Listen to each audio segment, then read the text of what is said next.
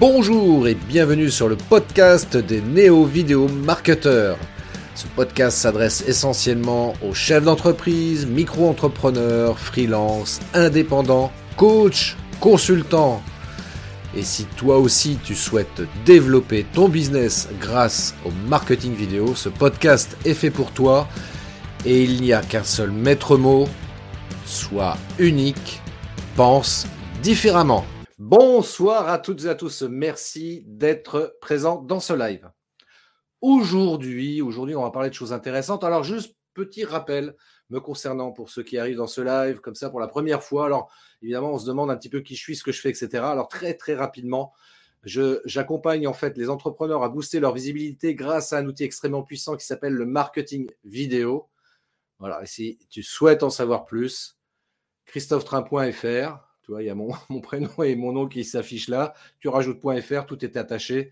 Et comme ça, tu auras beaucoup plus d'infos me concernant. Alors évidemment, moi, je suis entrepreneur et euh, comme beaucoup d'entrepreneurs, une question que parfois, euh, même bien souvent, je me suis posé d'ailleurs, comment, comment gérer son temps efficacement, comment éviter de passer des heures et des heures pour faire une tâche qui finalement pourrait prendre qu'une heure? Et, euh, et ça, c'est vraiment une des une des préoccupations majeures en fait des, entrepreneurs. Je ne sais pas si ça te concerne, mais euh, je pense que c'est un truc aussi que des fois tu peux te dire en fin de journée, mais finalement, mais qu'est-ce que j'ai fait aujourd'hui? J'ai l'impression d'avoir rien foutu et pourtant j'ai fait plein de trucs. Et euh, bah, c'est peut-être justement un petit souci d'organisation du temps. Pareil, de la même manière, te dire ah bah, j'avais un truc à faire, j'ai pas pensé à le faire, faut absolument que je pense à le faire. Comment je fais pour m'organiser au mieux en fait pour pouvoir optimiser mon temps? Parce qu'en vrai, c'est vraiment euh, ça euh, qui nous intéresse, comment optimiser son temps pour, passer, pour éviter en tous les cas de passer 70 ou 100 heures par semaine à bosser? Euh, on a peut-être une vie de famille, on a peut-être des loisirs, et c'est important aussi de consacrer du temps à sa vie de famille, et ne serait que même si on est seul, si on est célibataire, mais ne serait-ce que même pour soi, prendre du temps pour soi, c'est super important. Alors, j'ai fait appel à un spécialiste, un expert même, oserais-je dire, un expert que je vais faire apparaître tout de suite à l'écran, euh, qui est là. Voilà, qui est là, c'est Laurent. Alors, Laurent, merci déjà beaucoup d'être venu euh, ce soir avec nous là pour euh, nous partager donc tes meilleurs conseils justement concernant la gestion du temps. Et puis, bah, pour démarrer tout de suite, déjà, est-ce que tu peux te présenter également, nous dire un petit peu euh, qui tu es, ce que tu fais, et, euh, et puis on va enchaîner directement sur le sujet qui nous intéresse tous là maintenant là. Alors, bien, bonjour à tous. et bien, donc, je m'appelle Laurent et je suis, je suis principalement formateur et pas forcément coach, mais j'accompagne les entrepreneurs dans deux domaines principaux. Le premier, c'est la présence Internet, c'est-à-dire les sites Internet, les réseaux sociaux et tout ça, mais aussi et surtout de plus en plus sur tout ce qui va être organisation et gestion du temps. C'est une problématique qui dépasse de loin toutes les demandes qu'il peut y avoir sur ces domaines-là. Et euh, donc, merci Christophe de me permettre de, de parler de, de ce que j'aime et de ce qui est aujourd'hui euh, une vraie problématique, comme tu l'as dit au départ dans, dans ta présentation. Écoute, merci Laurent. Moi, ce que je te propose, tu vois, c'est qu'on rentre un petit peu dans, dans, le vif du sujet. Euh, alors, je sais que tu as préparé un petit peu ton, ton intervention et ça, c'est vraiment euh, top. Alors, justement, quelle est la première chose sur laquelle tu voudrais intervenir concernant la gestion du temps, qui encore une fois pour les entrepreneurs est vraiment un sujet euh, sur lequel on peut avoir des difficultés à trouver des bonnes réponses. Vas-y, je te laisse introduire le, sujet du jour. Alors, pour faire simple, euh, il y a deux choses euh, que je voudrais mettre en avant sur la gestion du temps. La première, c'est la gestion du temps passe avant tout par une bonne organisation. Gérer son temps si on est désorganisé, ça sert à rien. Pour le coup, vous allez en perdre encore plus. La deuxième partie, et ça c'est quelque chose que, je trouve important, c'est l'organisation ne s'apprend pas à l'école. À l'école, on vous apprend plein de choses, mais on ne vous apprend pas à vous organiser. Et on ne vous apprend pas non plus la gestion du temps. Donc, ce sont des choses que vous allez, en tant qu'entrepreneur, en tant que même que cadre, à tout niveau, vous êtes obligé quelque part de l'apprendre, soit sur le tas, soit, euh, soit au travers de formations qui vont vous permettre justement de maîtriser un petit peu tous ces éléments. Voilà un petit peu le constat de base. Après, euh, je, voudrais juste préciser une chose parce que beaucoup de gens, pour eux, s'organiser, gérer son temps, tout ça, c'est des contraintes et machins et trucs. Non, non, non, il faut vraiment démystifier ça. Une bonne organisation, c'est pas un ensemble de contraintes, c'est plutôt un ensemble de pratiques qui vont vous faciliter la vie. Et les clients que j'ai suivis précédemment, que j'ai accompagnés justement sur ce genre de choses-là, aujourd'hui, mais ils sont heureux parce qu'ils ont découvert qu'il n'y a pas de contraintes. Au contraire, ils ont beaucoup plus de bénéfices à s'organiser comme il faut. Et derrière, ils découvrent qu'en s'organisant un peu, on gère son temps de manière optimum. ça, pourrait être quoi justement les, bénéfices dans l'idée dans de, de, mieux gérer son temps? Bah, Déjà d'arrêter de bosser 50 heures par jour moi, j'ai pas réussi à dépasser les 28, mais bon, il y a un moment, euh, voilà. Et clairement, euh, on est, quand on est mal organisé, on va perdre du temps pour rien. On va faire des choses plusieurs fois parce qu'on n'a pas fait les choses comme il faut. une des choses qu'on, une des choses classiques, c'est on planifie plein de choses dans sa journée et on n'intègre pas la gestion des imprévus.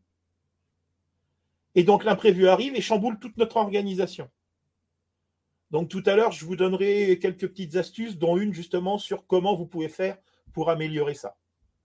Ah oui, ça c'est super précieux là ce que tu vas nous partager effectivement parce que c'est bah voilà, si, si, si, toi qui regardes ce live, tu es, là, ça va pas par, hasard, c'est que forcément tu te dis, ah ouais, quelles, pourraient être les astuces, les petits trucs là qui pourraient me permettre d'optimiser mon temps?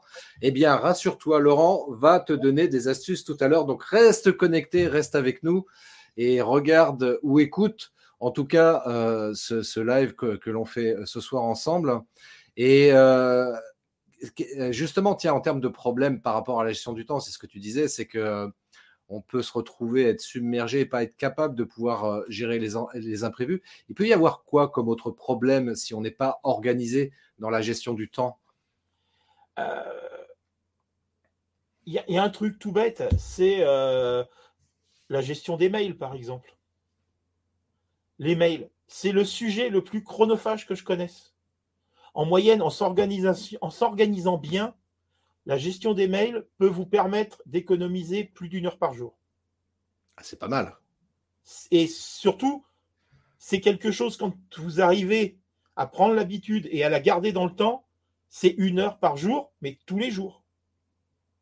Donc imaginez, sur une semaine de cinq jours, vous économisez cinq heures. Mmh. Mmh. C'est pas neutre comme truc. Bah non, parce que ces cinq heures-là, on peut les utiliser pour faire des choses plus productives pour le coup. Voilà. Après, il y a aussi des choses toutes bêtes, mais euh, si vous avez des salariés ou si vous avez des collaborateurs, euh, déléguez. Mm. J'ai rencontré plusieurs fois des gens qui ont des collaborateurs, mais qui font leur boulot à leur place. Et le collaborateur, il est heureux, hein enfin, partiellement seulement. bah oui, parce que si on fait son boulot à sa place, il a des fois tendance à se demander si on lui fait confiance. Ouais, c'est ça, ça c'est le problème, ça aussi, ouais. Donc en fait, quelque part, on instaure dans l'entreprise un climat pas forcément très sain parce que les gens se disent bah ouais mais pourquoi le patron il fait mon boulot à ma place? Il n'a pas confiance en moi ou quoi? Hmm. et du jour où on est capable de déléguer bah, tout d'un coup les collaborateurs sont heureux de travailler. C'est paradoxal quand on dit ça des fois. Mais ils sont heureux parce qu'on reconnaît en fait leur vraie valeur comme quoi vous voyez juste un truc tout bête mais ne pas gérer comme il faut ce genre de choses-là, c'est du temps perdu pour le patron et c'est de la hmm. démotivation pour les employés. Oui, parce que c'est vrai que ce que tu évoques là comme sujet, alors c'est pas le sujet du live de ce jour, mais néanmoins c'est important euh, parce que c'est vrai qu'il y avait une étude que j'avais lue qui avait été faite euh, au niveau de, des entreprises et euh, les gens viennent au travail. Alors on pourrait se dire ils viennent travailler, les salariés, j'entends, hein, ils viennent travailler parce qu'ils ont un bon salaire, ou en tout cas, ils souhaitent avoir un bon salaire dans cette entreprise-là. Mais en vrai, la vraie motivation qui fait que les gens aiment travailler, c'est pas ça. C'est pas, c'est pas le salaire. En tous les cas, c'est pas le premier truc qui a été euh, noté dans cette étude-là. C'est au contraire la reconnaissance, comme tu l'as évoqué. Et c'est pour ça que je pense qu'il y a quelque chose d'important qu'il faut bien que tout le monde se mette en tête. C'est s'organiser, c'est trouver une manière de faire qui nous corresponde. C'est ça il y a plein de théories, il y a plein de grandes méthodes, il y a plein de trucs. Euh, je pourrais vous en parler pendant des heures de tous ces trucs-là. Mais moi, ce que je vous dis et ce que je veux vraiment partager avec vous comme message aujourd'hui, c'est ce qui marche pour moi ne marchera pas forcément pour vous. On est tous réceptifs à une certaine manière de faire. Donc ne cherchez pas à me copier, ne cherchez pas à copier le voisin. Prenez conscience de toutes les petites choses. Souffler n'est pas joué non plus, on dit, mais bon. Euh, mais clairement, euh, n'essayez pas de vous contraindre. N'essayez pas de vous contraindre. Faites les choses euh, telles que vous en éprouvez le besoin, telles que vous savez le faire. La contrainte en termes d'organisation, c'est terrifiant. Ah bah c'est pas motivant hein, de toute façon la contrainte. Hein. Ouais, mais au-delà de ça, c'est euh, on va perdre du temps parce qu'on va faire les choses à contre-cœur. Ouais. J'ai lu qu'il y avait telle méthode qui marche. Je vais vouloir appliquer telle méthode. Au début, je suis motivé. Puis au bout d'un moment, il y a des trucs, je dis, mais c'est débile, je perds du temps, j'ai l'impression, je tourne en rond, j'avance pas. Euh, moi, je l'ai testé avec une méthode qui est très connue qui s'appelle la GTD, Getting Things Done, qui a été créée par euh, David Allen, qui est un, vraiment une, autorité en la matière. Et tout le monde me disait, cette méthode-là, tu verras, si tu la mets en œuvre, c'est génial. Tu mhm. vas arriver à, gagner un temps fou, à être mieux organisé. Tu vas te rendre compte que les choses se passent bien. J'ai testé. J'ai testé pendant un mois et demi. Mais je mettais trois fois plus de temps à appliquer cette méthode qu'à faire les choses en étant complètement désorganisé comme je l'étais avant. Donc ça voulait dire quoi? Ça voulait dire que cette méthode ne me correspondait pas. Et partant de là, eh ben, ce que j'ai fait au bout d'un mois et demi, j'ai laissé tomber la méthode. Par contre, je n'ai pas tout laissé tomber. J'en ai gardé des éléments.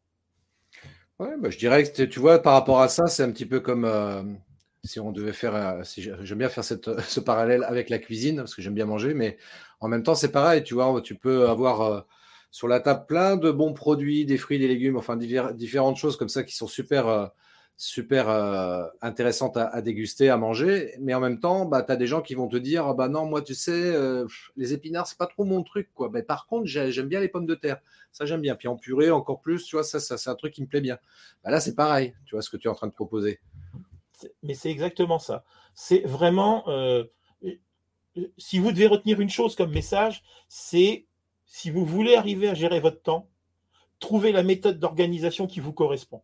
C'est ça. C'est vraiment le message que je veux vraiment vous partager aujourd'hui. Pour moi, c'est le leitmotiv, c'est le fond vraiment de, ce que vous devez faire. Voilà, c'est dit. voilà.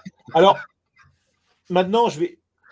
je vous ai parlé tout à l'heure de petites astuces. Ce que je vous propose, si tu es d'accord, Christophe, c'est que on commence par l'astuce numéro 1. Eh bien, écoute, euh, j'aurais penser éventuellement à l'astuce numéro 3, mais commençons par l'astuce numéro 1. Effectivement, tu la numéro 3, c'est pas grave. Hein. je suis pas compliqué, tu sais, tu me connais. Hein. restons linéaires, c'est mieux, c'est plus simple. Alors, l'astuce numéro 1, elle est toute bête. Il y en a déjà parmi vous, je pense qu'ils la connaissent, mais tout ce qui nécessite moins de 5 minutes, on le fait tout de suite. Uh-huh. Pourquoi? Déjà, 5 minutes, ça ne va pas vous demander beaucoup de temps. Et le faire, ça veut dire simplement que vous allez gagner, vous n'allez pas avoir besoin. Alors, ah oui, il faut que je note de faire ça. Vous n'allez pas rallonger votre to-do. Et les gens qui sont demandeurs de l'information ou de, ce que vous voulez, ils ont leur réponse rapidement. Et vous, vous n'avez pas une to-do qui se rallonge, qui se rallonge, qui se rallonge. Et au bout d'un moment, c'est bien compliqué de gérer euh, une to-do qui fait trois pages. Donc la première chose, et vous allez voir que rien que ça, vous allez être heureux parce que vous allez être mieux organisé. Donc, tout ce qui dure moins de 5 minutes, on le fait maintenant. Qu'est-ce que tu en penses? Bah, Moi, je pense que c'est plutôt une idée, tu vois, ça permet comme ça d'épurer rapidement les, actions euh, rapides à traiter. Euh, ça évite d'accumuler un petit peu ce type d'action. Euh, il y, a, comment Vanina qui nous dit astuce numéro 1, valider. Bah, écoute, moi aussi, je valide. Et euh, très clairement, c'est les Américains ont une expression que j'aime beaucoup qui s'appelle les quick wins, les victoires rapides. Et pour moi, ces petites choses-là, c'est des victoires rapides, c'est des choses qu'on évacue rapidement et qui, quelque part, vont nous motiver pour la suite. C'est une ligne qu'on va cocher, on n'a plus besoin de s'en occuper, c'est une ligne en moins.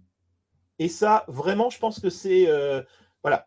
Ça va vous aider à vous motiver pour aller plus loin, pour faire plus de choses. Très bonne astuce. Moi, je suis. Euh, ouais, je, valide à nouveau, je réitère mes propos, mais c'est vrai que euh, ouais, tout ce qui peut être fait en moins de 5 minutes, ben, on le fait tout de suite. Comme ça, c'est fait, on n'en parle plus et on peut passer à autre chose. Alors, tout à l'heure, je vous parlais de la méthode GTD. Ça, c'est un des trucs que j'ai gardé de la méthode GTD. Mmh. C'est un des trucs qui met en avant et que je trouve, mais c'est juste, c'est juste normal, c'est juste tout bête. Mais qu'est-ce que c'est efficace quand on l'applique? Allez, on va passer à la numéro 2. La numéro 2, là, je ne vais pas me faire des amis. Je vous le dis tout de suite. L'astuce numéro 2, ça concerne les mails. Et si vous voulez arrêter de perdre du temps, consultez vos mails maximum trois fois par jour. Virez toutes les notifications, virez tout. C'est vous qui décidez quand vous allez consulter vos mails.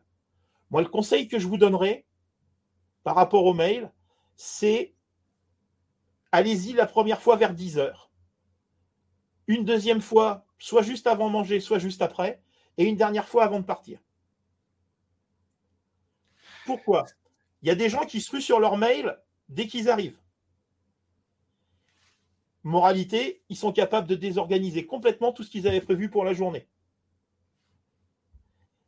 Dites-vous bien qu'un mail, même s'il est marqué urgent et tout ce qu'on veut, dans tous les cas, s'il attend depuis la veille au soir, il peut encore attendre jusqu'à midi. Parce que vous n'allez pas laisser tomber ce que vous êtes en train de faire parce que vous avez un mail qui vous dit Ah, ben j'ai un truc urgent. Voilà. Donc, clairement, vos mails, prenez l'habitude de choisir l'heure à laquelle vous allez les voir. Vous voyez, aujourd'hui, j'étais en formation toute la journée. Je suis allé voir mes mails à la pause de 10 heures. Je suis allé les voir après manger et je les ai regardés une dernière fois à 17h et quelques quand j'ai eu fini la formation. Est-ce que j'en suis mort? Est-ce qu'il y a des gens qui vont mourir parce que j'y suis pas allé? Non. Il y en a qui vont peut-être aller parce que je ne leur ai pas répondu tout de suite, mais dans tous les cas, je ne leur aurais probablement pas répondu tout de suite. Oui, mais tu vois, ça, ce, que, tu dis, c'est vraiment un très, très, très bon conseil parce que c'est vrai que euh, moi, je sais que j'ai vécu une période comme ça où j'étais, euh, ce que tu viens de, souligner. C'est-à-dire que voilà, j'avais euh, ma boîte mail qui était ouverte toute la journée sur l'ordi. Dès que j'avais une notif, je regardais les emails et du coup, ça me distrayait, ça m'empêchait d'avancer et, euh, bah, je me sentais obligé d'y répondre. Et puis parce que j'avais cette idée, me dire ouais, mais on sait jamais s'il y a un email urgent qui arrive, pour que je sois capable de pouvoir y répondre rapidement. Et puis en vrai, bah, des emails urgents, il y en a pas tant que ça. Et puis, même s'il y en a un, bah ouais, des fois, ouais, on peut être occupé à autre chose, euh, en formation ou sur une autre activité qui nous empêche de consulter nos mails. Et ben, le mail urgent, il attendra d'être traité euh, plus tard, quoi. Je veux dire, il n'y a rien d'urgent en soi dans la vie. Euh, qu'est-ce qu'il pourrait y avoir de, réellement urgentissime? Enfin, notamment au niveau des emails, hein, j'entends. Hein. si on envoie un mail, c'est que c'est pas si urgent que ça. S'il y a une urgence, éventuellement, on va te passer un coup de fil ou t'envoyer un SMS pour te dire là, urgemment, rappelle-moi parce que là, j'ai besoin d'avoir une réponse tout de suite maintenant. Mais si on envoie un mail, euh, on peut, on peut mettre euh, hors de priorité euh, très très urgent, mais si on envoie un mail, ça peut attendre quelques heures avant qu'on y, qu'on y réponde éventuellement. Et ce que tu disais tout à l'heure, c'est très juste. Du coup, moi maintenant, c'est ce que je fais effectivement, de regarder mes emails trois fois par jour. Et en dehors de ça, de quitter euh, l'application mail, d'enlever les notifications pour pas être dérangé par ça. Quoi. Ça, c'est quelque chose, honnêtement, ça fait partie de, du. C'est le numéro un des voleurs de temps. Alors, il y a, Vanina qui, nous, qui, nous fait une, remarque qui nous dit parfois il y a vraiment des urgences à traiter et on peut passer à côté de choses importantes. Pour moi, la réactivité est importante face à une demande de formation client. Je pense que euh, là, on mélange, là, on a à la fois l'urgence et l'importance. C'est deux critères qui permettent de définir une priorité. On en reparlera plus tard, mais est-ce que le client, il a vraiment besoin qu'on réponde dans la minute ou dans l'heure? Quel est, Je crois qu'il est vraiment important. J'étais pareil au début. J'avais des notifications partout sur le téléphone, sur, la, sur tout. Euh, dès qu'il y avait un message qui tombait, j'allais le voir. Et je me suis rendu compte qu'en fait, bah, les gens sont généralement beaucoup moins pressés que ce qu'on peut l'imaginer. Les gens, ils préfèrent une bonne réponse à une réponse urgente. Donc, je peux comprendre la position de Vanina. Maintenant, je pense qu'il faut aussi apprendre à relativiser. Après, on viendra sur d'autres aspects, mais je suis persuadé que c'est pas parce qu'elle consulte pas ses mails en temps réel que ça va changer quelque chose. Et c'est valable pour beaucoup de gens. Le mmh. retour d'expérience que j'ai pu avoir sur des, accompagnements que j'ai pu faire, c'est les gens au début ont souvent ce genre de réaction. Ah ouais, mais si un client m'envoie un mail pour une cotation urgente, etc., euh, bah ouais, mais euh, la cotation même urgente nécessite quand même qu'on prenne du temps pour travailler, pour la préparer. Donc, est-ce comment comment estimer l'urgence a priori? Comme dit Fabien, l'important c'est de à la limite, on prend cinq minutes pour répondre à la personne. Quand on fait notre pause pour regarder les mails, on lui dit J'ai bien reçu votre demande, vous aurez une réponse dans les 24 heures ou vous aurez une réponse avant ce soir, en fonction de l'urgence réelle de ce qu'il y a dedans. Prendre les cinq minutes juste pour dire qu'on va traiter plus tard, ça suffit. Et là, on n'obère pas le fait de pouvoir faire une bonne réponse, de prendre le temps de répondre comme il faut. La personne, elle a besoin d'être assurée sur le fait qu'on a bien vu son mail, et qu'on va bien lui répondre. C'est souvent ça le problème. Mmh. Juste lui faire un petit mail pour dire j'ai bien reçu votre demande.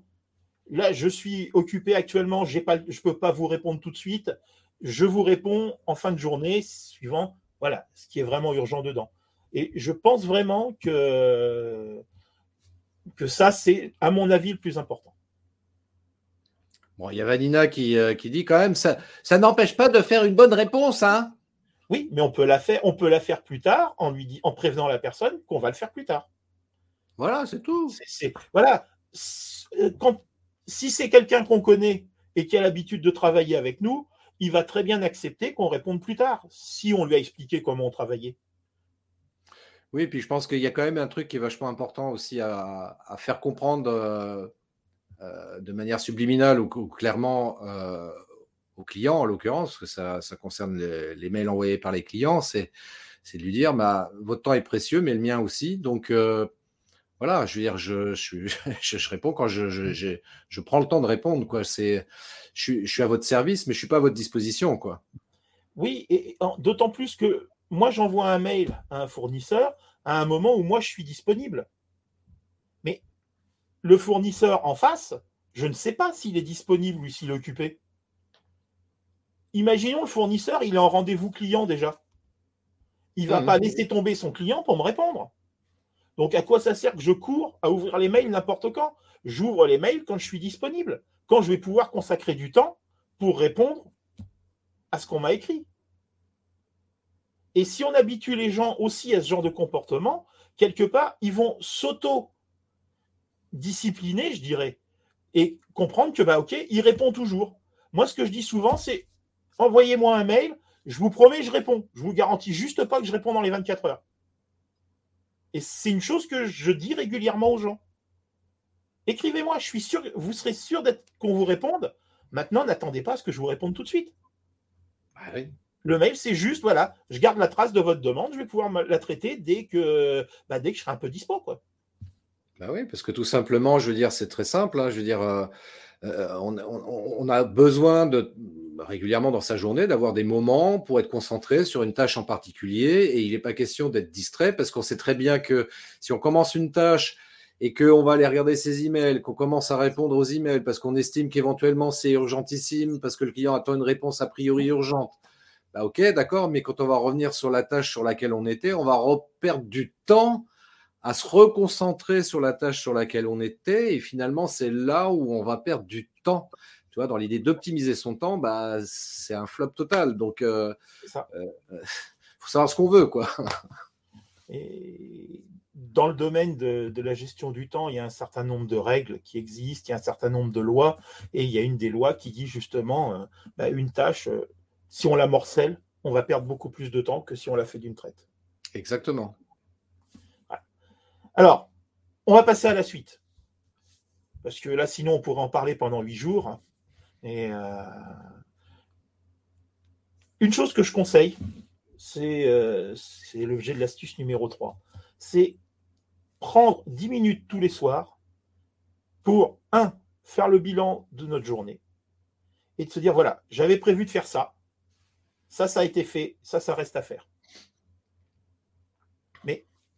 Le reste à faire n'est pas négatif. Le reste à faire, c'est un constat. C'est juste pour se dire, OK, ça reste à faire, donc il faut que je vois comment je peux l'incorporer demain ou après-demain, quitte à prévenir les gens que euh, bah, qu'il y aura un peu de délai ou que ça sera traité que demain. Et l'autre chose importante qu'on doit faire tous les jours aussi, c'est préparer sa journée du lendemain. On sait déjà ce qui va se passer le lendemain pour la plupart des choses. Et donc, si on, le prépare la veille au soir, le matin, on, sait tout de suite par quoi on doit commencer. Et là, on est plus efficace parce qu'on n'a pas à se poser la question, on sait ce qui doit être fait. Moi, ce que je fais généralement, c'est que pendant ces 10 minutes, je mets, je mets sur mon bureau les choses que je dois faire. Si jamais j'ai besoin de papier ou de trucs comme ça, je mets ça sur le bureau. Donc quand j'arrive, en plus, je n'ai pas besoin de chercher. Tout est devant moi. C'est des choses toutes bêtes. Mais le matin, on est à moitié dans le gaz, faut pas rêver. On vient de prendre notre cinquième café pour avoir les yeux qui restent ouverts, mais on est à moitié dans le gaz souvent.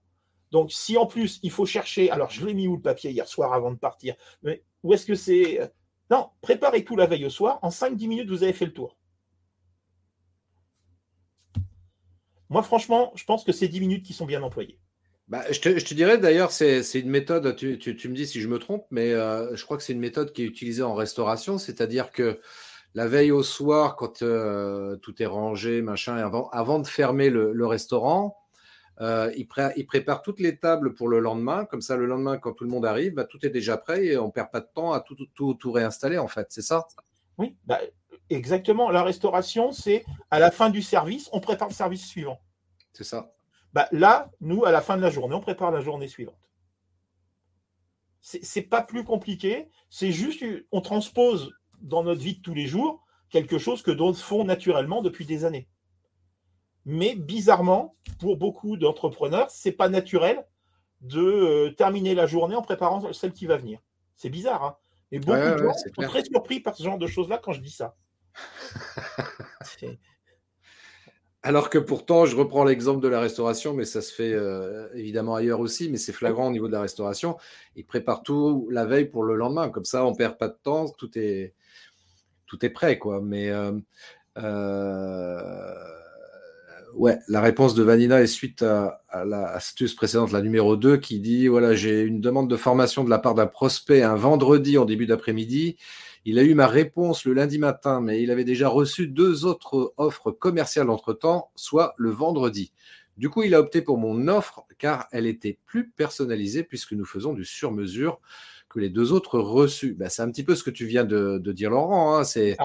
oui, on peut répondre tout de suite, mais on va bâcler la réponse. Et alors qu'au final, c'est peut-être plus intéressant de prendre un temps pour euh, bien préparer sa réponse. Mmh. Certes, on va peut-être pas répondre dans les cinq minutes, mais en tous les cas, en l'occurrence, c'est une réponse entre guillemets dans les 24 heures, parce qu'on occulte les, deux jours du week-end, mais c'est OK. Tu vois, du coup, euh, Vanina a pu apporter une réponse personnalisée. C'est ce qui a, a séduit le, prospect avec qui elle a signé. Donc, c'est vraiment ça, quoi, l'idée.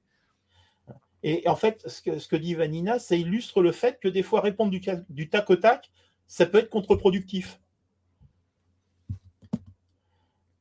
C'est ça.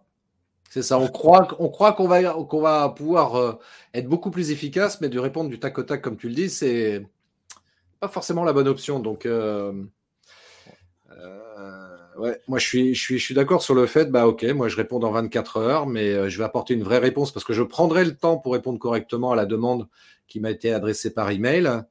Et alors que d'autres vont répondre de manière un peu rapide, à l'arrache, en se disant ouais, comme ça je vais pouvoir récupérer le prospect, on sait jamais.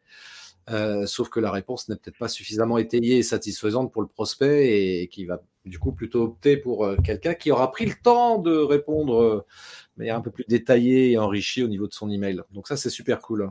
Et, le prospect va aussi apprécier qu'il ait une vraie réponse personnalisée et pas qu'on lui envoie un truc directement sorti de. Voilà, on ne prend pas la fiche type pour lui envoyer. quoi. Et c'est pour ça, le, prendre un peu de temps, c'est pour moi pas forcément négatif, contrairement à ce que pensent beaucoup de gens. Exactement. Exactement. C'est ça, optimiser son temps. Hmm. Et comme dit Clément, oui, je fais du batch emailing, mais euh, encore une fois, on est plus efficace quand on traite une. Je suis sur mes mails, je traite tous mes mails d'un coup. Je picore pas entre euh, regarder mes mails, faire un bout de Word, euh, mettre trois chiffres dans Excel, euh, regarder une vidéo sur YouTube, regarder un live de Christophe. non, je m'occupe de mes mails, je m'occupe de mes mails. Après, je regarderai le, live de Christophe, mais je suis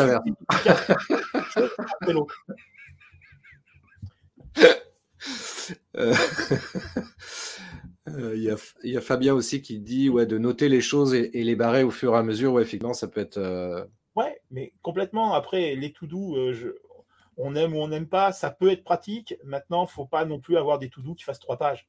Et ça, c'est le risque avec les to-do, c'est qu'on a tendance à noter, à noter et à noter. Et même si on barre régulièrement, tu réécris pas toute ta to-do régulièrement. Hmm. Donc, voilà. Alors, si tu es sur électronique, bon, bah, des fois, tu, vois les choses qui disparaissent. Mais euh, bizarrement, beaucoup de gens continuent à faire des tout doux papier. Et quand tu as une tout doux papier, si elle fait trois pages, elle fait trois pages, même s'il reste juste une ligne non barrée sur la première page. Hein. Oui, c'est vrai qu'il y a la tout doux euh, papier ou la tout doux euh, numérique aussi. Il y a des, applications, des outils pour ça. Voilà. Après, encore une fois, je crois que tout le monde doit trouver l'outil qui lui correspond. Oui, c'est ça. Comme je dis, parlais tout à l'heure en matière d'organisation, mais c'est pareil. Il y, a des, il y a des gens qui euh, sont des, ayatollahs du, de la to-do papier, d'autres des ayatollahs de la to-do numérique. Euh, moi, je suis ayatollah de la to-do qui me convient. Et euh, j'ai testé certaines applications digitales, puis à l'arrivée, ouais, c'était rigolo au début, puis au bout d'un moment, euh, c'est plus rigolo du tout, quoi. Donc euh, après, il y a la tout doux papier. Euh, bah, aujourd'hui, j'utilise surtout des tout doux papier. Pourquoi? Parce que mon système d'organisation fait, par exemple, l'histoire des cinq minutes. Ça fait que j'ai en fait jamais des, des tout doux à rallonge. Hmm. Et c'est pour ça que le papier me va très bien, parce que maximum une fois par semaine, je repars d'un papier vierge, je reporte les trois, quatre choses qui restent. Il y, a, Fabien qui euh, qui nous pose euh, un message qui dit 4 à 5 tâches maximum. J'imagine que c'est 4 à 5 tâches par jour qu'il veut dire. Euh, quelle est ta réaction, Laurent, sur, ça? Je, je trouve que c'est c'est pas simple de répondre. Pourquoi? 4 ou 5 tâches qui sont qu'on peut peut traiter ensemble, c'est rien. Maintenant, moi, j'ai tendance à dire que je me fixe maximum trois objectifs par jour. Ce qui est différent. Un objectif, ça peut être deux ou trois tâches. Je raisonne en termes d'objectifs. Et euh, je me fixe des objectifs à l'année. Et derrière ces objectifs, je vais les découper en, non pas en tout doux, mais en plan d'action. Hmm. Et donc, systématiquement, ben, je vais avoir un certain nombre de choses que je planifie pour ma semaine. Ce sont des objectifs qui contribuent à mes objectifs globaux. Et eh oui, et eh oui. et donc, fatalement, dire 4 à 5 tâches max, pour moi, ça n'a pas en tant que tel de, de pertinence. C'est juste une question de d'organisation, d'habitude aussi. Si pour Fabien, une tâche, c'est un objectif, pour moi, 4 à 5, c'est trop.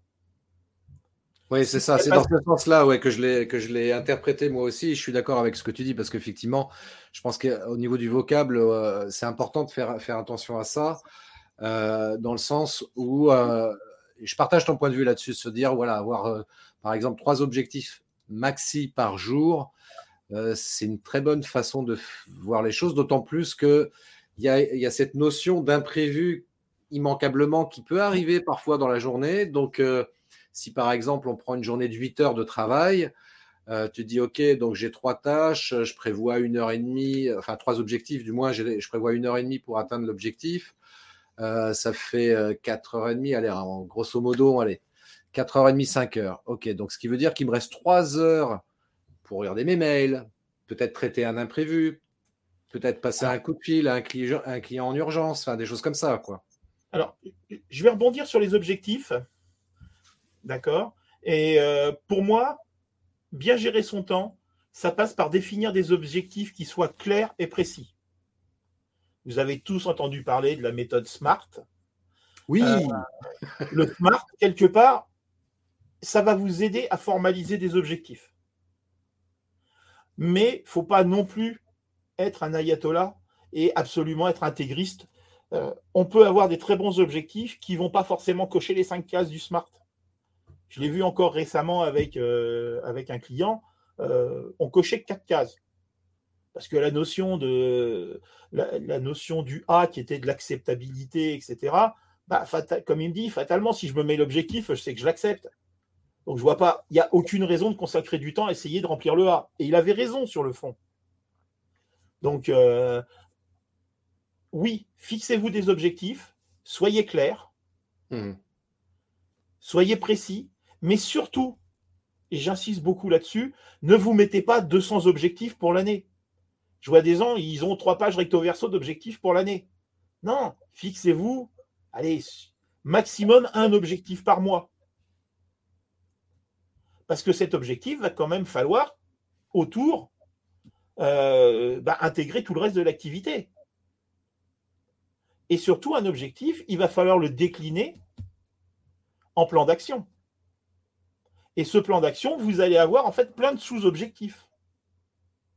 Et ces fameux sous-objectifs, c'est ceux que vous allez potentiellement vous fixer à raison de un ou deux par jour. Mais ça, ça marche à partir du moment où justement vous avez pris le temps de définir vos objectifs et derrière de les décliner tous en plan d'action. Mmh Moi, c'est deux à trois jours en début d'année, voire en fin d'année, où je passe mon temps à faire ça. Je définis mes objectifs de l'année d'après. Alors ça, ça peut être très rapide. Mais derrière, je vais passer beaucoup de temps justement à les décomposer en plan d'action. Et comme ça, ça va me permettre sur l'année de lisser aussi la charge. Parce qu'il y, a des, objectifs qui vont nécessiter du temps pour être accomplis. Il y en a d'autres, en trois jours, ça peut être fait. Et ces objectifs ne sont pas forcément moins ambitieux parce qu'ils nécessitent que trois jours. Donc, il faut vraiment prendre le temps, notre objectif, de le décliner en plan d'action. Et derrière, on va pouvoir s'organiser et tous les jours va contribuer à l'avancement d'un de nos objectifs globaux.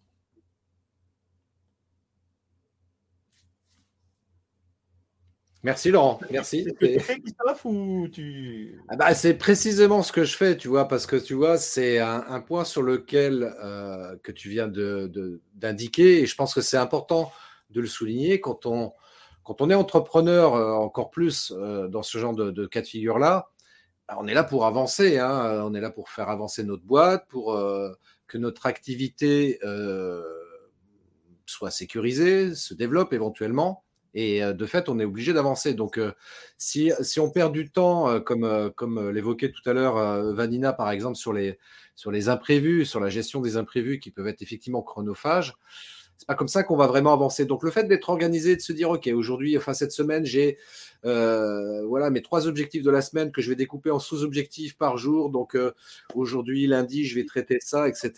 Je vais consacrer tant de temps euh, pour, pour, traiter différentes tâches qui vont me permettre d'atteindre ces trois objectifs de la journée, ces trois sous-objectifs, appelons-les comme ça. c'est comme ça qu'on avance.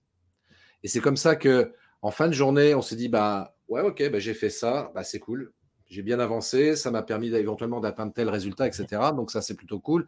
Et encore plus quand tu le fais en fin de semaine et en fin de mois aussi, parce qu'on en revient aussi à ça, se dire, bah ok, cette semaine, j'ai bien bossé, j'ai fait ouais, des trucs super, euh, super productifs. Et, euh, et ça, c'est vraiment, euh, vraiment important d'avoir des objectifs, des sous-objectifs, de bien s'organiser pour, les, pour, les, pour essayer de les, de les, tenir autant que possible.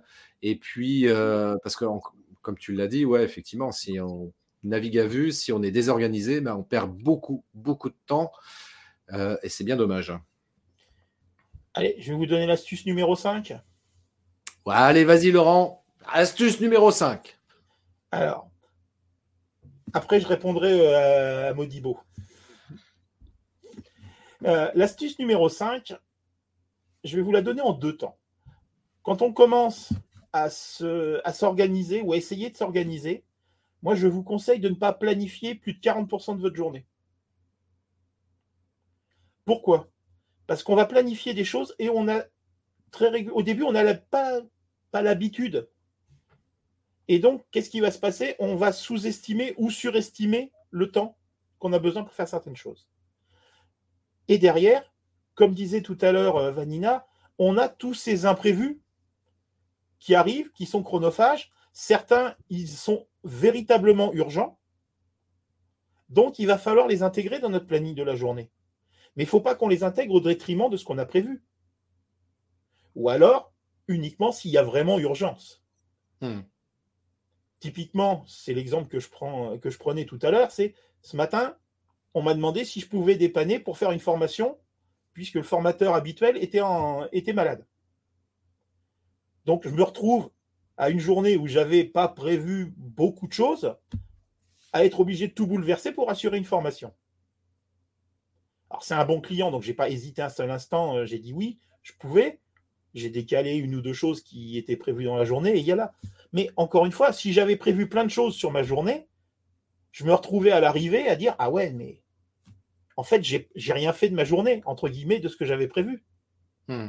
Donc, gardez-vous la possibilité de vous dire bah, aujourd'hui, voilà, j'ai un imprévu qui va me prendre toute la journée. Donc, j'accepte de décaler à demain et après-demain, etc., ce que j'avais prévu sur la journée.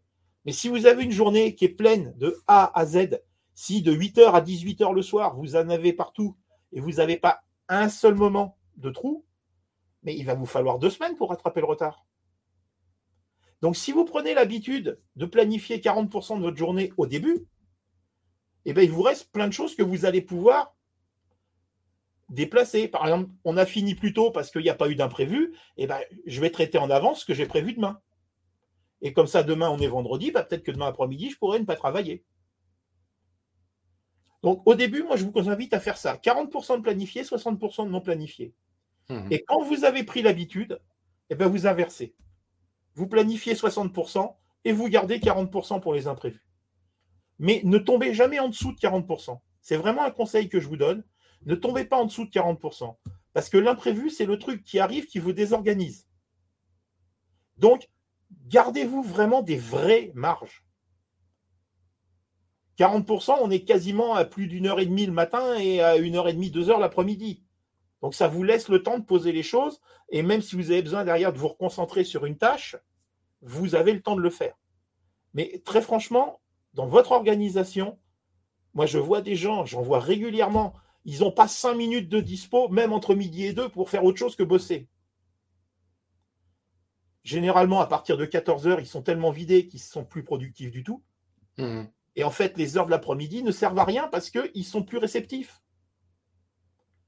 que s'ils se donnaient du temps, je suis persuadé qu'ils arriveraient à faire plus de choses que ce qu'ils ont prévu en étant beaucoup moins euh, stressés, beaucoup moins, euh, comment dire, oppressés par, ces, par, cette, par tout ce qui se met sur le dos, par toutes ces, choses qui s'obligent à faire.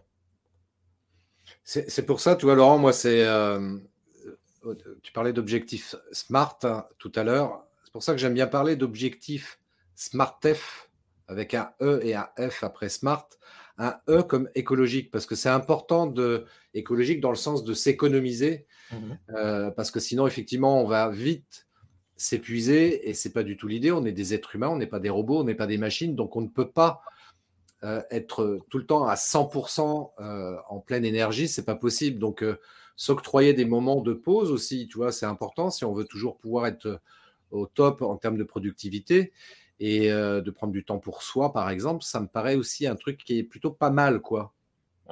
Alors, je vais rebondir sur ce que tu dis en termes de temps, de prendre du temps, etc., de s'économiser. Aujourd'hui, il y a une chose, tout le monde parle de procrastination. Oui. Et tout le monde dit, ouais, mais il ne faut pas procrastiner, etc. Bah, je suis à la fois d'accord et pas d'accord. Je vais vous expliquer. La procrastination, souvent, elle découle de quoi? Elle découle d'un manque d'énergie. Et ça, c'est pas moi qui fais le constat, c'est des études qui l'ont prouvé. Les gens qui procrastinent, hormis la minorité qui, euh, qui va le faire naturellement, mais très souvent, ce sont des gens qui, à force de, force de donner, à force de courir après tout, ils vont se vider. Et quelque part, bah, on a l'impression qu'ils reportent au lendemain, mais c'est juste qu'ils peuvent plus. Et j'ai vu des gens qui s'obligent à ne pas procrastiner et donc qui vont continuer à piocher dans leurs réserves et qui, à l'arrivée, génèrent du travail qui n'est ni fait ni à faire parce que justement, ils n'ont plus l'énergie nécessaire pour réfléchir correctement, pour faire les choses proprement. Et des fois, juste en prenant une demi-heure pour aller faire un tour dehors, se ressourcer, prendre le temps, eh bien, quelque part, ils vont retrouver cette énergie qui va leur permettre de repartir pour terminer ce qu'ils ont à faire. Donc, il ne faut pas. J'ai vraiment tendance à dire la procrastination n'est pas le mal, contrairement à ce que disent certains, mais la procrastination, c'est le résultat d'un certain nombre de facteurs. Alors, c'est vrai qu'il y a des gens, remettre au lendemain ce qu'on aurait pu faire le jour même, c'est leur philosophie de vie. Donc, eux, je ne vais pas les mélanger avec les autres, mais la plupart des gens procrastinent parce qu'ils sont juste en manque d'énergie. Et ça, je pense qu'il faut vraiment, euh, vraiment arrêter de dire aux gens ne procrastinez pas. Non. Économisez votre énergie, utilisez-la à bon escient. Oui, ouais, c'est pour ça que je parle d'écologie, mais c'est vrai que euh, la procrastination aussi, ça peut être euh, un manque de, motivation, et enfin, il y, y, a plein de raisons par rapport à ça. Et là, pour le coup, ça demanderait de faire un live précisément sur le sujet, parce que là aussi, on pourrait en parler des heures il y a aussi une chose qui est intéressante aussi. C'est pour ça que j'évoquais l'idée tout à l'heure de dire euh, ça peut être assimilé de la procrastination. Tout dépend évidemment sous quel angle on, l'approche le truc, mais l'idée c'est vraiment de se dire ok, euh, c'est ce que d'ailleurs euh, disait tout à l'heure Clément. Est-ce que ne pas planifier à 100% la journée, c'est pas se donner trop de temps pour toutes les tâches, c'est-à-dire que tu vas forcément prendre toute la journée pour faire les trois tâches, donc la fameuse loi de Parkinson. Effectivement, si tu te dis bah voilà, j'ai trois tâches et j'ai 8 heures pour les faire, bah, tu vas mettre 8 heures pour les faire. Alors que, à contrario, si tu dis, bah, là, pour reprendre l'exemple euh, des 40%, bah, je vais plutôt prendre peut-être 3 heures pour faire ces trois tâches-là et tu les feras effectivement en 3 heures parce que tu t'es mis une deadline en termes de durée pour euh, accomplir ces trois tâches. Donc, c'est vrai que la loi de Parkinson, elle est intéressante par rapport à ça. Euh, il y a plusieurs lois sur, sur justement euh, le fait qu'on est capable. Euh, voilà, si, si, on me donne 10 heures pour faire, pour faire quelque chose que je peux faire en 10 minutes, l'humain, naturellement, va, il a horreur du vide. Donc, il va eh répartir, les, trois, il va répartir sur les 3 heures ce qu'il aurait pu faire en 10 minutes. C'est ah. un grand classique. Maintenant, derrière, ce qu'il faut bien voir, c'est que c'est compliqué aussi de vouloir absolument programmer à 100%. Parce que, comme je disais tout à l'heure, si on programme à 100%, on laisse plus de place pour les imprévus. Or, l'imprévu, c'est ça qui va tout, qui va tout désorganiser. Donc, j'entends bien ce que dit Clément. Et effectivement, il a raison sur le fait que si j'ai du temps libre, mais c'est juste, je dirais, une hygiène de vie, une hygiène d'organisation à prendre et de se dire, voilà, je prévois des temps pour, pour souffler, des temps pour euh, faire les choses. Maintenant, moi, quand je me donne une tâche pour faire mes 40%, enfin, moi, je suis passé à la d'après, c'est-à-dire 60% planifié, 40% d'imprévu. Donc, chaque tâche va avoir sa durée. Je vais avoir une heure, deux heures, et je vais m'astreindre à ne pas dépasser la durée que je me suis donnée. Tout simplement pourquoi? Parce que derrière, je me dis, si l'imprévu arrive et que j'ai pris euh, trois heures là où j'en avais une, bah, ça sert à rien. D'ailleurs, euh, je ne sais pas si tu vas en parler, du coup je fais peut-être du teasing là-dessus, mais c'est pas grave. Euh, il y a un très très bon outil justement pour apprendre à cadrer le temps consacré à une tâche en particulier. Moi, je, l'ai beaucoup utilisé euh, pendant très longtemps et bon, j'avoue qu'aujourd'hui je l'utilise moins parce que maintenant j'ai appris à m'autodiscipliner là-dessus, à savoir cette méthode qu'on appelle la méthode Pomodoro. Pomodoro, c'est voilà, tu consacres une heure et demie sur une tâche, une heure et demie qui est décomposée en trois phases de 25 minutes avec 5 minutes de pause. Euh, et pendant ces 5 minutes, ça te permet de faire une vraie pause ou peut-être euh, répondre justement à un mail qui peut être traité en moins de 5 minutes pour revenir à ce qu'on évoquait tout à l'heure. Mais la méthode Pomodoro, elle est très très bien justement pour s'habituer à se discipliner pour consacrer un temps imparti sur une tâche en particulier. Donc euh, voilà. J'ai pas prévu d'en parler ce soir. J'ai pas prévu d'en parler ce soir, mais c'est un outil que j'utilise beaucoup euh, avec mes clients au démarrage effectivement d'une prestation. Ouais, ouais, je pense que. Je les accompagne au début. Soit ils veulent l'avoir en électronique, soit carrément on va acheter euh, le, petit minuteur. La petite tomate. Euh, voilà, la petite tomate. Mais euh, au départ, ils me disent, mais qu'est-ce que tu veux que je fasse avec ce truc? J'ai dit, bah, prends l'habitude. Tu le, mets à tu le mets à fond, 25 minutes. Et puis, bah, quand il sonne, tu t'obliges à faire 5 minutes de pause. C'est ça. C'est vraiment s'obliger à faire 5 minutes de pause. Même si es, même s'il te reste 3 lignes à écrire, 3 lignes, il va les faire. Mais tu dépasses pas. L'idée, c'est vraiment de ne pas dépasser, de s'occuper, de se donner cinq minutes derrière. Alors au début, ils ont vraiment l'impression qu'on leur met des coups de pied aux fesses, mais c'est vrai.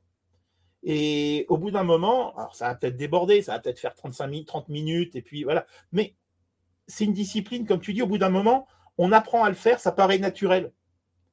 Absolument. Un truc, par, voilà, un truc, par exemple, un parallèle avec ça, c'est quand on fait de la formation en distanciel. Ben, il faut encore plus que d'habitude, faire des pauses régulièrement, parce que les gens de l'autre côté de l'écran, on les perd sinon. Ah ben ça c'est clair. moi, c'est maximum une heure, et derrière, on fait cinq minutes de pause systématiquement. Et, et c'est juste une question d'organisation.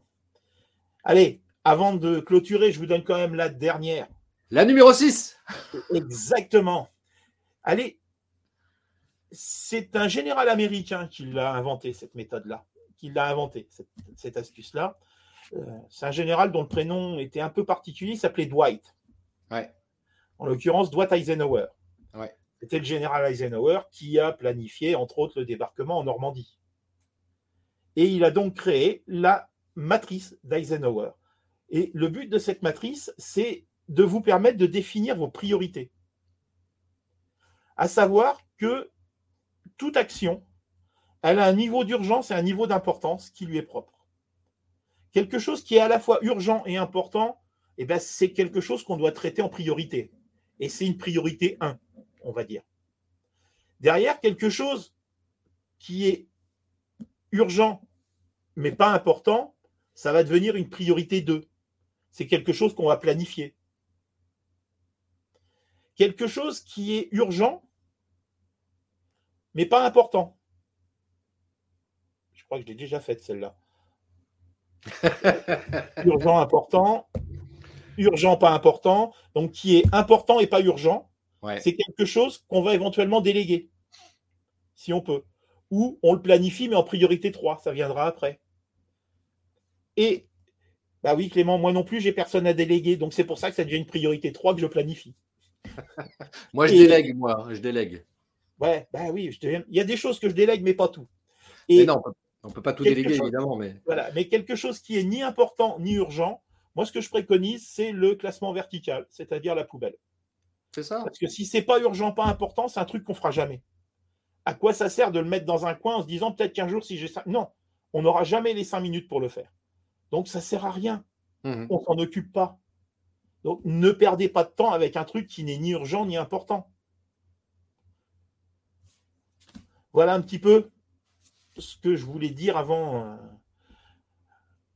avant de conclure. Eh ben, écoute, c'était vraiment super, euh, super intéressant et merci beaucoup pour ces six astuces.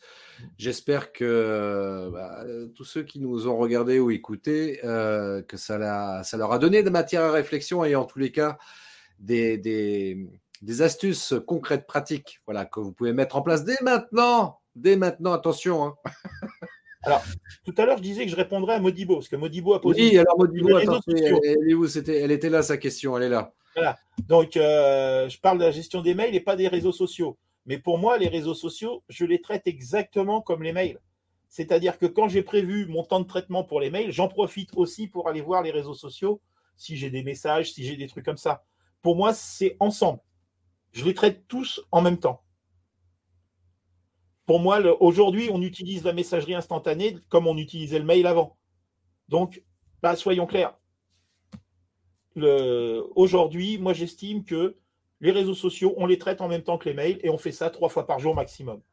Voilà, enfin après, évidemment, ceux qui sont, euh, par exemple, community manager, c'est logique qu'ils soient présents sur, c'est leur taf, donc c'est normal qu'ils soient présents sur les réseaux sociaux, mais pour l'entrepreneur en général, donc c'est pas le cœur de métier d'être community manager. Évidemment, bah, comme tu le dis, hein, c'est comme les emails, c'est pareil. On désactive les notifications sur son écran, sur son téléphone mobile aussi, accessoirement, ça peut être pratique. et ce qui nous permet de rester concentré justement sur là où les tâches qu'on a programmées dans sa journée et on prendra un temps nécessaire évidemment pour aller sur les réseaux sociaux et regarder ses emails aussi. Enfin bref, prendre du temps pour ça quoi. Mais c'est vrai que la, difficulté qu'on peut rencontrer et c'est là le et c'est là et c'est là le blême, c'est de, de se laisser distraire. Il y a Clément qui, à juste titre, tiens c'est très bien un récapitulatif des six points, juste une liste des six points, s'il te plaît, s'il te plaît, s'il te plaît, Laurent. Alors, bah, les six points, je vous les rappelle en deux mots. Tout ce qui nécessite moins de cinq minutes, on le traite immédiatement. On consulte ses mails maximum trois fois par jour. On prend dix minutes chaque soir pour faire le bilan de la journée et préparer la journée du lendemain. On ne planifie jamais plus de 60% de sa journée pour laisser une place aux imprévus. Une bonne gestion du temps passe par une bonne définition de ses objectifs. Ils doivent être clairs et précis. Et dernier point, on apprend à gérer ses priorités. Et pour ça, on utilise la matrice Eisenhower qui va nous aider à différencier l'urgent et l'important. Est-ce que c'est clair, Clément? Et puis moi, j'ajouterai en bonus, éventuellement, pour vous apprendre à planifier le temps consacré à traiter, enfin à gérer vos tâches, etc., c'est la méthode Pomodoro. Exactement. Qui en italien veut dire tomate. C'est pour ça qu'on parlait de tomate tout à l'heure. bon. Voilà. Écoute, j'espère que ça a répondu à tes attentes, mon cher Christophe. Eh bien, écoute, ça a répondu complètement à mes attentes. Clément répond très clair, mon capitaine. Eh bien, écoute, tout est OK. On va terminer justement d'ailleurs, euh, Laurent. Laurent, je crois que tu as une actu que tu, qui mériterait d'être partagé. Justement, tu proposes une formation, euh, il me semble. Alors, justement, euh, l'année dernière, j'ai créé une formation sur euh, l'organisation du temps. Cette formation, je l'ai validée auprès de plusieurs personnes avant de la lancer pour de bon. Et d'ici quelques semaines, je vais ouvrir cette formation qui est, en fait, il y a trois modules dans cette formation, il y a trois éléments. Il y a des gens qui sont intéressés juste pour avoir les bases de l'organisation. C'est-à-dire que les astuces, comme je vous les ai données aujourd'hui, mais puissance 10. Après, vous avez des gens qui veulent avoir aussi bien les bases que un peu d'accompagnement, aller plus loin et avoir plus de mise en pratique. Ça, c'est le deuxième étage de la fusée, je dirais. Et le troisième étage de la fusée, eh bien, c'est les gens qui souhaitent vraiment être accompagnés dans la durée. Et là, on est sur un accompagnement qui dure sur 12 mois. Avec régulièrement, en l'occurrence, euh, tous les 15 jours, 30 minutes en tête à tête avec chacune, chacun des, chacune des personnes pour vraiment traiter son cas particulier, voir mmh. là où il bloque, voir ce qui l'empêche d'avancer. Et donc ça, c'est des choses que je vais vous proposer avant la fin février. Comment ça va se passer? On s'inscrit là, là, c'est ça? Alors, inscrivez-vous à l'adresse que Christophe vous indique. Et comment ça va se passer? En fait, les formations, toutes les formations, ce seront des lives que j'enregistrerai et les gens retrouveront le live sur l'espace de formation. L'idée, c'est réellement de partager, d'interagir et de vous aider à avancer. De vous aider en vous prenant la main quand vous en avez besoin en vous mettant des coups de pied aux fesses quand vous en avez besoin. L'idée. bienveillance, évidemment. Voilà. Je vais vous donner juste en deux mots. Euh, j'ai eu plusieurs clients l'année dernière qui ont joué le jeu et qui ont justement testé chacun des trois modules. Et j'en ai eu deux qui ont suivi le, troisième, donc avec la version longue, avec l'accompagnement sur un an. Et entre autres, il y avait un, de ses clients, euh, chef d'entreprise, il avait une cinquantaine de salariés même un peu plus. Euh, il était en région parisienne, il travaille dans le secteur de l'aéronautique. Et il était tous les matins entre 7h et 8h au bureau, et il repartait du bureau entre 21h et 22h les meilleurs, les meilleurs jours. Il bossait samedi, dimanche compris, et quand il était en vacances, bah, il bossait quand même. Et donc lui, son challenge, c'était, euh, bah, il avait des enfants, deux enfants, dont un relativement jeune, je ne me rappelle plus son âge, mais 3-4 euh, ans, et c'est tout juste si le gamin ne l'appelait pas monsieur. Parce que ben, pour lui, son père, il ne le voyait jamais. Et donc l'objectif qu'il m'a donné, ça a été, moi je voudrais que mes enfants réapprennent, réapprennent qu'ils ont un père et pouvoir passer du temps avec eux. C'était l'objectif qu'on avait déterminé ensemble. Alors ça s'est pas fait en cinq minutes, mais pour résumer, au bout d'un certain temps, je crois que ça a pris à peu près trois mois, il a réussi à dégager l'équivalent d'une demi-journée. Alors, il travaillait encore beaucoup, mais il a réussi à dégager l'équivalent d'une demi-journée. Et il a pris ça le mercredi après-midi. Et il a pris l'habitude de passer tous les mercredis après-midi avec ses enfants. Depuis, il l'appelle plus monsieur, ses enfants. Il l'appelle madame? Même pas. Il l'appelle pas. Et petit à petit, en l'aidant à s'organiser, en l'aidant à déléguer aussi, c'est ce que je disais tout à l'heure, euh, eh bien, il a réussi à avoir des journées où il commençait le plus tôt, c'était 8h30, et il terminait vers 19, 20h. Donc en fait, il, a réappris à dîner avec sa famille. Et puis il a aussi réappris à plus travailler le samedi et le dimanche. Et en plus de cette demi-journée du mercredi après-midi, il a réussi à se dégager une deuxième demi-journée. Et c'est un fan de golf. Et tous les vendredis matins, il va jouer au golf. Et il a découvert que le fait de jouer au golf le vendredi matin, c'était le meilleur réseau d'entrepreneurs. Il côtoie tout un tas de chefs d'entreprise qui viennent jouer au golf le vendredi matin. Et il se trouve des clients à cet endroit-là. C'est le truc de fou. Comme il dit, je bosse moins, je me fais plaisir et j'ai plus de clients.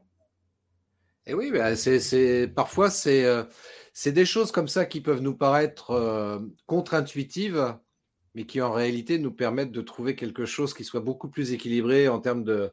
Parce que c'est important de trouver l'équilibre entre vie privée et vie professionnelle. Hein. Il n'y a pas que le travail dans la vie non plus. Et euh, moi, j'aime le rappeler ça, c'est que on a une vie privée aussi, une vie de couple, une vie de famille, une vie sociale, tout simplement. Et c'est important de consacrer du temps aussi par rapport à ça. Quoi. Il y a un proverbe connu que j'ai tendance à, que j'ai tendance à déformer. Il y, a, un proverbe qui dit euh, il faut manger pour vivre et pas vivre pour manger. Et j'ai tendance, moi, à le transformer en disant il faut travailler pour vivre et pas vivre pour travailler. Parce que beaucoup trop de gens, euh, voilà, beaucoup trop de gens ont tendance à, trop bosser. Et ce que dit Clément, c'est exactement ça. C'est la formation, c'est les bases. Derrière, effectivement, il y a des accompagnements qui sont soit sur trois mois, soit sur un an. Parce que pour moi, si on veut vraiment faire des choses proprement, il faut vraiment se donner le temps et être accompagné jusqu'au bout. Là, on a mis 12 mois pour stabiliser. Là, aujourd'hui, maintenant, il vole de ses propres ailes. Alors, de temps en temps, il passe un coup de fil ou un truc comme ça, mais voilà, c'est plus euh, du relationnel qu'autre chose. Mais le fait qu'on échange tous les 15 jours sur là où il en était, sur là où il bloquait. Des fois, il avait l'impression de bloquer sur rien, mais il y avait des trucs qui n'allaient pas en fait.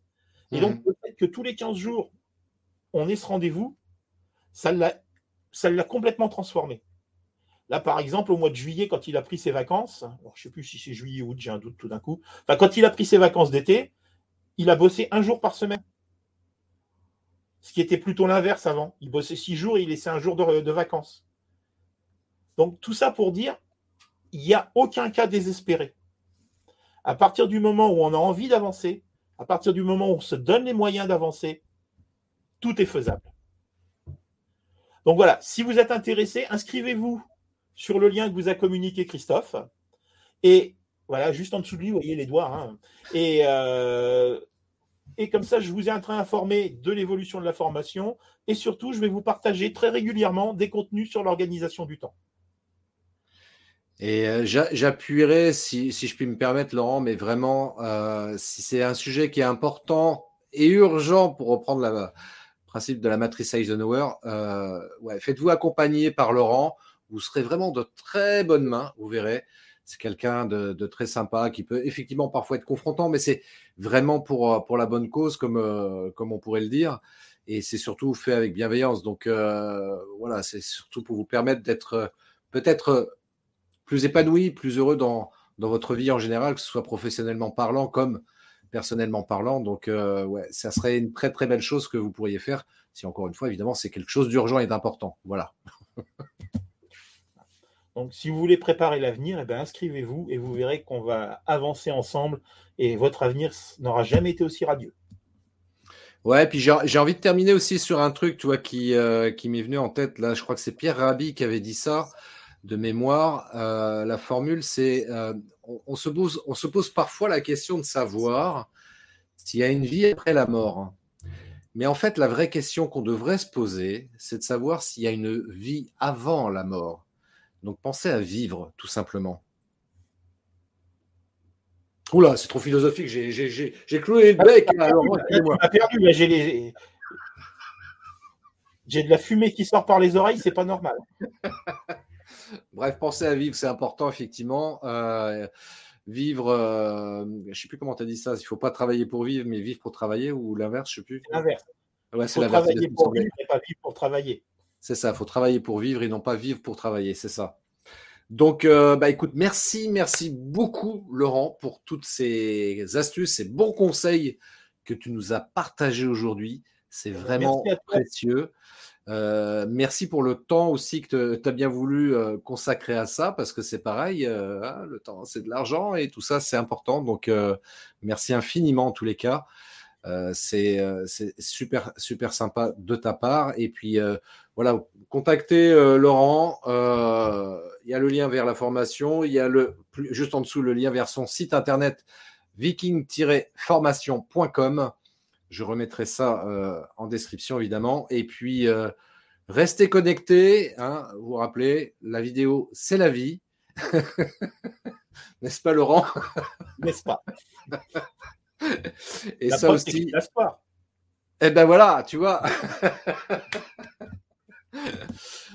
la vidéo, c'est la vie. Soyez heureux, prenez soin de vous et je vous donne rendez-vous prochainement pour un autre live avec un autre invité. En tous les cas, encore une fois, merci, merci beaucoup Laurent. Ciao. Merci Christophe et merci à tous ceux qui ont participé, qui nous ont suivis. Merci d'avoir écouté cet épisode de podcast des néo-vidéo marketeurs.